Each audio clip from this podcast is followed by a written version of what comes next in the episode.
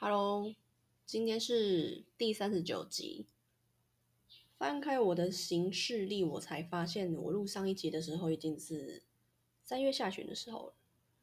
那之后就是发懒，虽然有在 IG 上面产出，但是就没有录音频。没想到现在已经六月了。讲到新冠嘛，从二零二零年到现在也两年半了。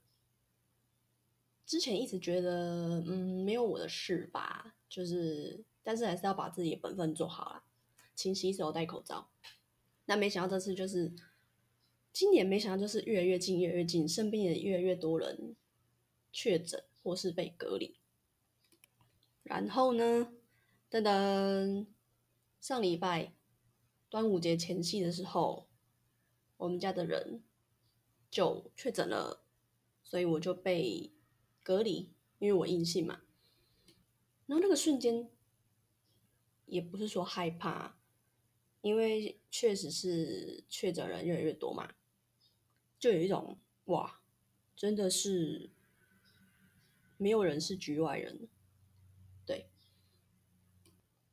然后那个时候是突然就进入了紧急状态，那你也不能出门嘛。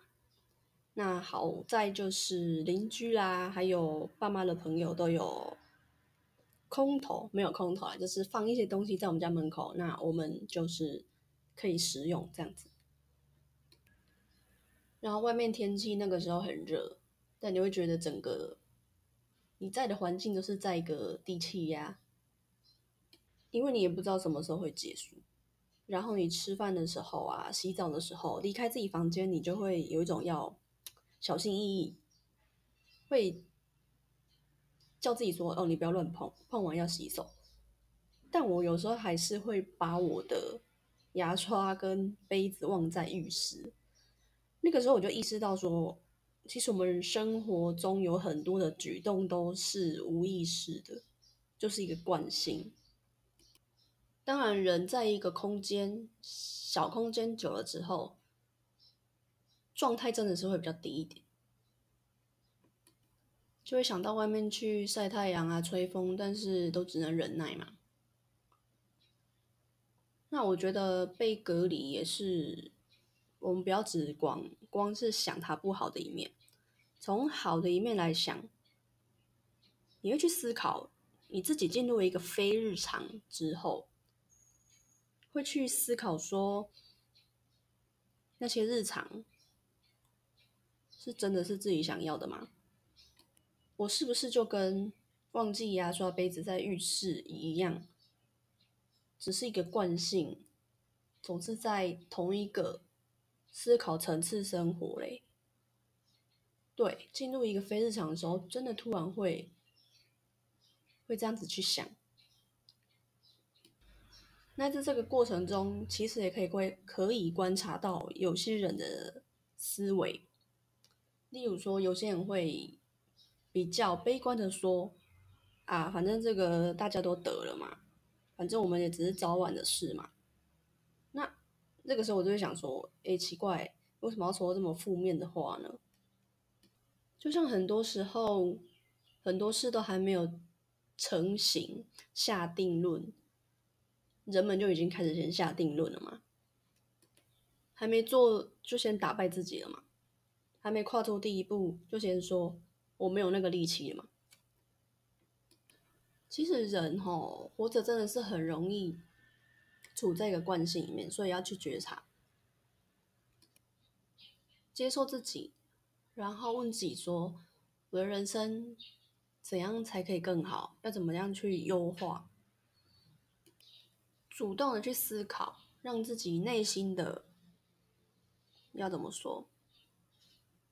内在动力，用内在动力去思考你的人生怎样可以优化过得更好，而不是被所谓的外在推着跑，然后觉得自己没有选择，就只能这样子。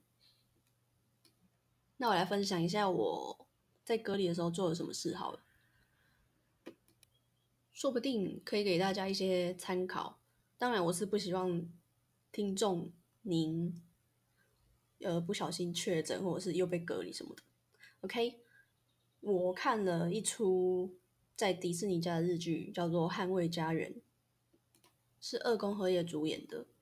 他饰演的是一位呃网络游戏的 CEO 嘛，然后他的女儿被绑架了，然后绑匪要求不得与警察有介入调查这样子，所以他跟他的家人。一起想办法如何救出他的女儿。我觉得主角经过这个事件以后，他才重新的去爱回他的家人，这我觉得很棒。因为每一种关系都有它的难度，而且需要花心思去经营，不是说好我们今天是这个关系。那就是表面的这个关系，因为人不是东西嘛，放着就随他去了。人与人的关系都是要靠不断的碰撞、挖掘，才有办法继续。然后目前迪士尼家上上架了三集，希望可以赶快看到下一集。他一个礼拜一个礼拜才上一集。